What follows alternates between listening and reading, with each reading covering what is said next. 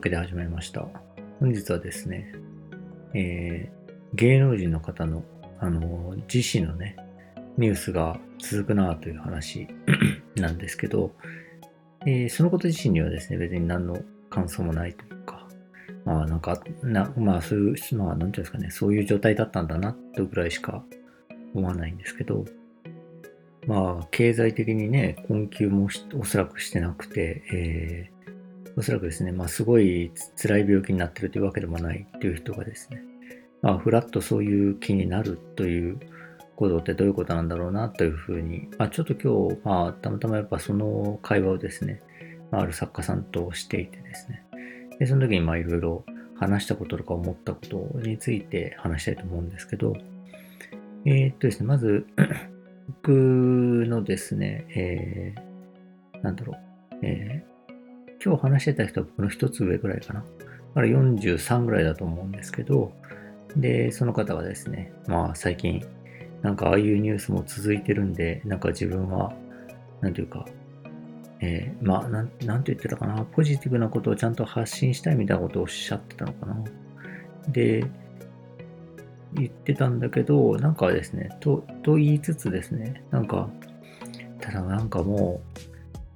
なんかもう面倒だなと思う時もあるんですよね、みたいなことを言ってたんですよね。まあ、なんていうか、生きるのが面倒だみたいなこともあるんですよねって言ってて、まあ、それは僕は同じ40代としてですね、まあ、わかる。わかるなと思うんですけど、えっ、ー、と、一方ですね、僕の多分一つして、まあ、だから41、40ぐらいですかね、ある、ね、それも作家さんなんですけど、はですね、えー、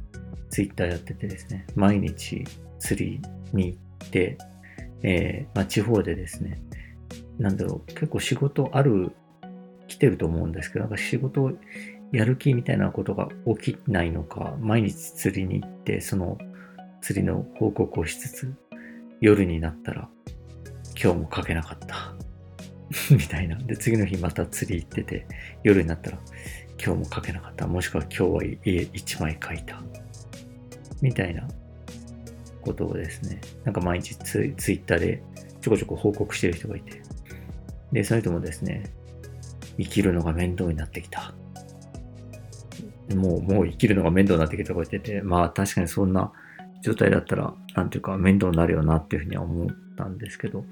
なんですかね、その生きるのが面倒になるっていう感覚、まあもちろんね、その、えー、芸能界のそのお二人がですね、そうなったっていうわけではかどうかは全然知らないんですけど、生きるのが面倒になるっていう感覚っていうのは、なんかわかるんですよね。で、それが何なのかなと思ったんですけど、一つはですね、なんか、多分、この先もずっと死ぬまでとか、もしくはですけど、働いている期間、かも働ける期間っていうのがどんどん長くなってるわけですね。寿命が長くなったりとかしてる中で。例えば僕だったらもしかしたら70歳ぐらいまで現役でいる必要があるかもしれないわけですけど、その間ですね、なんか、今求められているような、今求められているようなのかなわかんないですけど、なんか有用な人物であるというか、なんかちゃんとそういうような、えー、なんていうかな、役に立つ、ちゃんと、えー、か自分が生きる分とか、家族が生きる分、稼いでいくっていう人間であり続けることっていうのを、想像したりとかですね、すると、なかなかこれは大変だぞ、みたいなのもあると思うし、それなのかな。なんかこう、有用であり続けることの大変さ、みたいなことに対して、面倒だっていう気持ちが多分出てくるんですよね。で、そこでですね、さらに死にたいとかまでね、よし、じゃあ死のうとかまで、なんかそこまでのなんか積極性みたいなものまで行く人もいるのかもしれないですけど、まあ、その二人は多分行ってないと思うんですけど、えー、僕ももちろん行ってないですしね。ないんですけど、ただなんか、なんだろう、経済的にも困窮してなくて、すごい辛い病気とかにかかってるわけでもないっていう人が、えー、なんか、ふらっとそっちに行く理由って、やっぱりその面倒さ、その面倒さっていうのは、なんかずっとこのまま、なんか役に立つ存在であり続けなきゃいけないのか。ということに対してちょっと気が遠くなるみたいな感覚なのかなと、まあ思いました。でですね、で、僕実はその、この間の健康診断の結果が返ってきてですね、僕大体健康診断ってオール A なんですよね。で、えっと、で今回もどうせオール A かなぐらいのつもりでですね、パカッと開けたら、なんか見たことがないですね、CDR が入ってるんですよ。え、なんでこの CDR 入ってるんですか？みたいな。いつもあの紙の健康診断の結果だけなのに、CDR が入っててですね、え、何これ？って思ったらですね、招待状が入ってるんですよね。その、東京がんセンターからの招待状が入ってて、あ紹介状ですね、が入ってて、で、見てみたら、肺に D がついてるんですよ。で、要再検査って書いてあって、つまりその、えー、まあ見たら多分レントゲン取ったら肺になんか何かがあって、で、それが、えー、何かを調べるためにこの CDR、レントゲンのデータを持って、この招待状も、紹介状を持って、えー、どっかの医療機関で再検査を受けてくれ。ってことだったんですよね。でですね、まあ、結論から言うと、あの、僕もビビってですね、あ、これなんだ、がんか、がんのなんかでも見つかったのかと思って聞いてみたらですね、まあ、その招待、招待状に、まあ、紹介状にも、あの、12ヶ月以内再検査って書いてあって、12ヶ月なんかちょっと悠長じゃね？えとか思ってですね、なんか、えー、それを知ってる、内容を知ってる人にちょっと聞いてみたらですね、なんか、どうもなんかちょっと肺になんかちょっとしたなんか跡があって、なんかこれ健康診断受けた日、風邪でもひいてましたみたいな。いや、ひいてないと思うんですけど、でもなんか昔、なんか肺の病気になったことあります？って言って、あ、一回気境になったことありますね。って言ったら、あ、気境の後とかかもしんないですけど、で、まあ別にその12ヶ月以内に受ければいいなんで、その喫緊ではないんだけど、まあどっかのタイミングで受けてくださいみたいな感じで、僕は最初心配してたようなことではなかったんですが、ただですね、その CR 入ってるドキってなって、え、なんだなんだっつって、東京がんセンターからの紹介状っていうのをパッと見た瞬間に、あの、まあ、反射的に、あ、がんかな死ぬのかな？ってちょっと一瞬死死を意識したわけですよね。これ、がんかな死ぬのかなって思って、一番最初に考えたことが、柔術の練習に行けなくなるだったんですよね。で、まあその柔術習い始めて、まあ、すごく楽しくですね、毎日行ってたんですけど、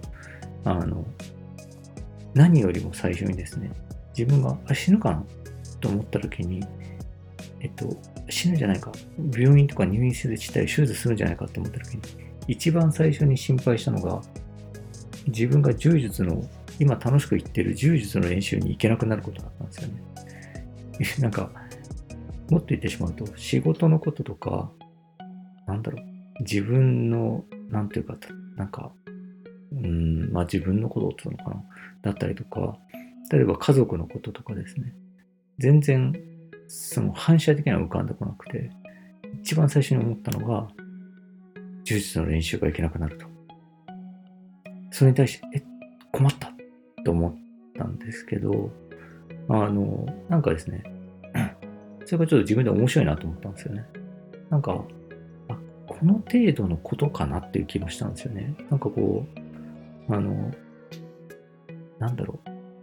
生きるのが面倒じゃなくなったりとか、えー、なんだろう、変な話、まあ死ぬんじゃないかと思ったけど、うわ、死にたくないなっていう理由になったりするものとかですね。まあ、自分からも、まあ、もっと言っちゃうと自分から死を望むっていうようなことが、えー、避けられるものみたいなのって、こういうですね、なんかちょっと、今楽しみにしてるあれができなくなるなとか、ぐらいのことかなと思ったんですよね。だから、人間、何かを楽しみに生きてるのが、まあいいんだなと思ったんですよね。何かを楽しみにさえ生きてられれば、だから何て言うんですかね、何かを楽しみにして生きるっていうことの方が、役に立つよりよっぽど重要で、でもなんか何かを楽しみにして生きるっていうことに役に立つ以上の価値があるということをあんまり思ってなかったりするわけですよね。ああ、これ、まあ、これぐらいな感じで役に立ち続けなきゃいけないのか。あと30年ぐらい？大変やなみたいなですね。あの、ことの方が重要でですね。まあその一方ですね、あの、充実で気晴らしして楽しいなみたいなことと、じゃあどっちが測りにかけて上って言われたら、あの、多分その普段は無意識にですね、ちゃんとその仕事とかして、あの、役に立つ人間であり続けることっていう方の方が上に思ってるんですよね。まあ、役に立つ人間であり続けようとか思ってるわけじゃないんですけど、無意識にそうあらねばいけないんででしょ？みたいな気持ちが多分どっかにあって、で、えー、それに疲れてくる時があると。なんかめんどくさくなってくる。なんだけど、えー、疲れてもめんどくさくなっても、これ役に立ち続けなきゃいけないんでしょ？みたいな気持ちがどっかである。そしてそれは、ああ、今なんかこれが楽しみだなとか、毎週これ楽しみに見てるなとか、楽しみにこれ毎日やってるなみたいなことよりも、重要なものだと無意識に思っている。けど、人を死から遠ざけるものって、実は役に立つこととかじゃなくて、楽しい、毎日楽しい、これ楽しみだなみたいなことなんだろうなと思ったんですよね。だからですね、なんかやっぱり、うーん、本当に、ああ、これが毎日楽しみだな、毎週これ楽しみだな、みたいなものがですね、一つでもあるといいんだなというふうに思いました。というわけでまあ、今はね、その柔術の練習が毎日の楽しみだったんですけど、えー、張り切って毎日やってたらですね、早速肋骨を痛めてしまって、多分ひびが入ったと思うんですけど、えー、できなくなってですね、楽しみが減りましたと。辛いと思ってます。というわけで、本日は以上です。ありがとうございました。